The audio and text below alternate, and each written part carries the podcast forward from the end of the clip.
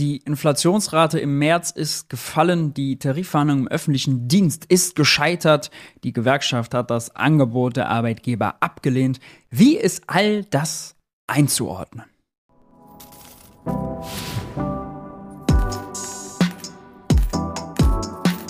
Hi und herzlich willkommen bei Geld für die Welt. Ich bin Maurice und in diesem Video geht es um das Thema Inflation und Löhne im öffentlichen Dienst. Genau dazu war ich eingeladen von der ARD in die Sendung Update Wirtschaft, ja, Frankfurter Börsenparkett. Ich habe mich den Fragen gestellt viel Spaß damit, schaut selbst. Über die Inflation und über die Bekämpfung der hohen Teuerungsrate möchte ich jetzt sprechen mit Maurice Höfgen. Er ist Ökonom, Mitarbeiter des Bundestages in Sachen Finanzen und sehr umtriebiger Finanz- und Wirtschaftsblogger, unter anderem mit einem eigenen YouTube-Kanal namens Geld für die Welt. Schönen guten Morgen, Herr Höfgen. Die Prognosen habe ich eben genannt. Wo sehen Sie denn die Inflation im März? Ja, schönen guten Morgen aus Berlin nach Frankfurt aufs Parkett. Ja, ich glaube, äh, diese 7, äh, noch was Prozent werden wir sehen. Allerdings ist es noch keine Jubelmeldung, um ehrlich zu sein, denn die Inflationsrate vergleicht man ja immer zum Vorjahresmonat. Heißt, wir vergleichen den März diesen Jahres zum März 22. Der März 22 war aber besonders, weil das war der erste Monat nach Kriegsausbruch. Da ist die Inflationsrate damals hoch gesprungen. Die Preise hatten einen richtigen Sprung gemacht. Und das nennt man unter Ökonomen Basiseffekt oder unter Statistikern. Und das heißt noch nicht, dass jetzt das Leben im Supermarkt wieder bezahlbar ist. Gut, wir sprechen ja weiterhin von steigenden Preisen. Und das bedeutet eben ganz klar auch, die Preise sinken nicht, sondern die Menschen müssen tiefer in die Tasche greifen, um die Bedürfnisse des täglichen Lebens zu stemmen. Sind angesichts äh, dieser Umstände die äh, Tarifforderungen, mit denen wir uns momentan äh, beschäftigen, gerechtfertigt? Ja, die sind auf jeden Fall gerechtfertigt, denn es ist ja nicht äh, ausgemacht, dass die Beschäftigten äh, die Inflationslast, den Kaufkraftverlust einfach hinnehmen müssen. Klar ist, ähm, leider geht, wird unser Kuchen in Deutschland gerade kleiner, weil die Inflation vor allem aus dem Ausland kommt. Hohe Energiepreise zum Beispiel. Saudi Aramco, der größte Ölkonzern und Produzent der Welt, die haben zuletzt gemeldet 161 Milliarden Gewinn in 22. Das ist Rekord. Da fließt äh, sozusagen unsere deutsche Kaufkraft hin.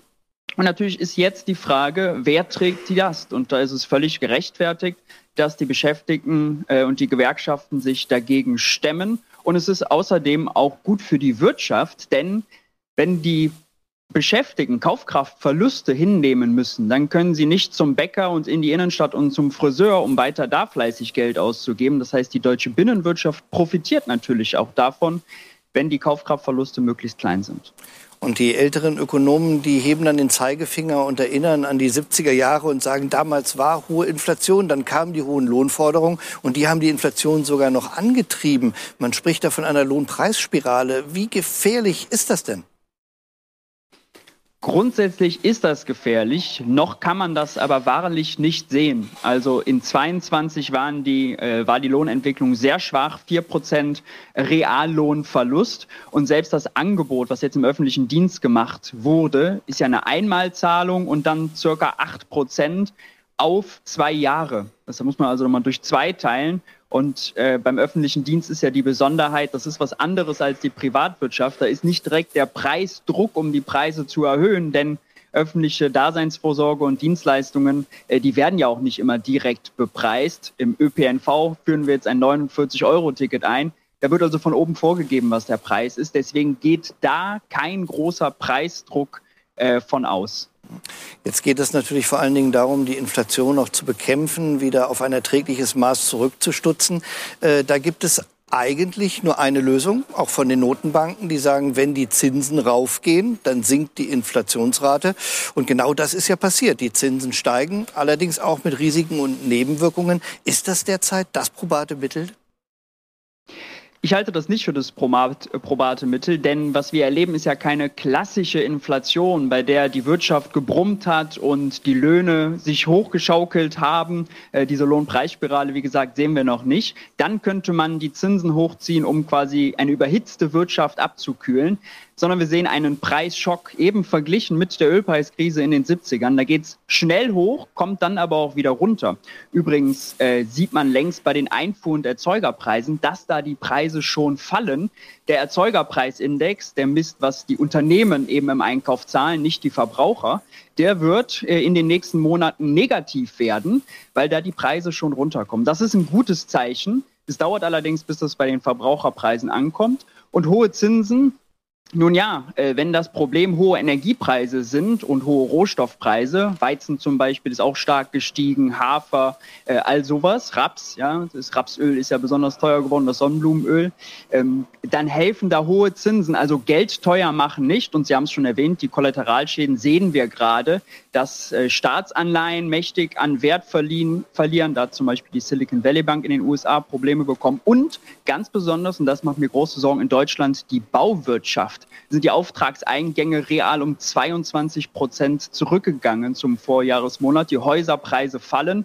Wer jetzt äh, bald Anschluss finanzieren muss, der hat das Problem, dass er vielleicht vor zehn Jahren für zwei Prozent einen Kredit bekommen hat und bald fünf zahlen muss. Das wird viele Menschen überfordern, für Kreditausfälle sorgen. Und äh, ja, da muss man sich schon Sorgen machen, ob wir nicht ein neues 2008 provozieren, gerade mit diesen drastischen Zinserhöhungen. Ein neues 2008, da sprechen Sie auf die Finanzkrise an, auf die Pleite der Lehman Bank. Jetzt äh, sagt man ja, die Probleme sind einigermaßen im Griff, das kriegen wir alles hin, das sind kleine lokale Brandherde, die sind gelöscht. Glauben Sie, dass man sich darauf ausruhen kann? Nein, darauf kann man sich keineswegs ausruhen. Also die Zahl aus den USA war ja zum Beispiel, dass äh, die gesamte, der gesamte US-amerikanische Bankensektor durch die Zinserhöhungen 600 Milliarden an unrealisierten Verlusten in der Bilanz hat, weil eben niedrig verzinste Anleihen dann an Marktwert verlieren. Man will dann lieber die höher verzinsten oder lässt eben als Bank die Guthaben gleich bei der Zentralbank. Und in äh, Europa wird das genauso sein, ja. Äh, das ist allerdings noch anders. In der Finanzkrise sind ja faule Immobilienkredite das Problem gewesen. Jetzt haben wir erstmal das Problem, dass eigentlich ja die sichersten und äh, seriösesten Anlagen der Welt, Staatsanleihen, vor allem US-Staatsanleihen und deutsche Staatsanleihen, der Fels in der Brandung, dass die gerade unattraktiv werden. Aber wie gesagt, je schlimmer die Situation beim äh, Häuser- und Immobilienmarkt ist, desto äh, größer die Gefahren, die ich da sehe. Die Probleme liegen ja auf dem Tisch. Sie haben es gerade mit den Staatsanleihen angesprochen. Das bedeutet ja auch, ganz konkret, für den Bundesfinanzminister wird es teurer, sich zu verschulden oder alte Schulden umzuschulden. Äh, glauben Sie, dass da weitere Probleme stecken? Wie groß ist die Gefahr, dass die höheren Zinsen eventuell die Konjunktur auch insgesamt abwürgen, wenn weniger gebaut wird, weniger investiert wird seitens des Staates? Ja, der Sachverständigenrat der Deutsche hat äh, jetzt zuletzt eine neue Konjunkturprognose rausgegeben und genau das bemängelt. Also die Investitionen, sowohl die privaten als auch die öffentlichen, sind schwach, weil Kredite teurer werden und weil einfach wirtschaftliche Unsicherheit herrscht. Bei Unsicherheit hält sich auch die Privatwirtschaft mit Investitionen zurück. Und das ist eine wirkliche Gefahr. Das heißt, äh, wir kommen ja auch aus drei Jahren Krise. Die Wirtschaft hat sich seit dem Corona-Tief nicht wirklich erholt. Jetzt gerade sind wir so auf Seitwärtsbewegung. Wir bräuchten eigentlich große Konjunkturprogramme, um die Wirtschaft nochmal äh, anzukurbeln, ein neues Leben, einen neuen Schwung einzuhauchen. Mit steigenden Zinsen und Schuldenbremse wird es für den Finanzminister und die Ampel besonders schwer. Da ist wenig Spielraum dann.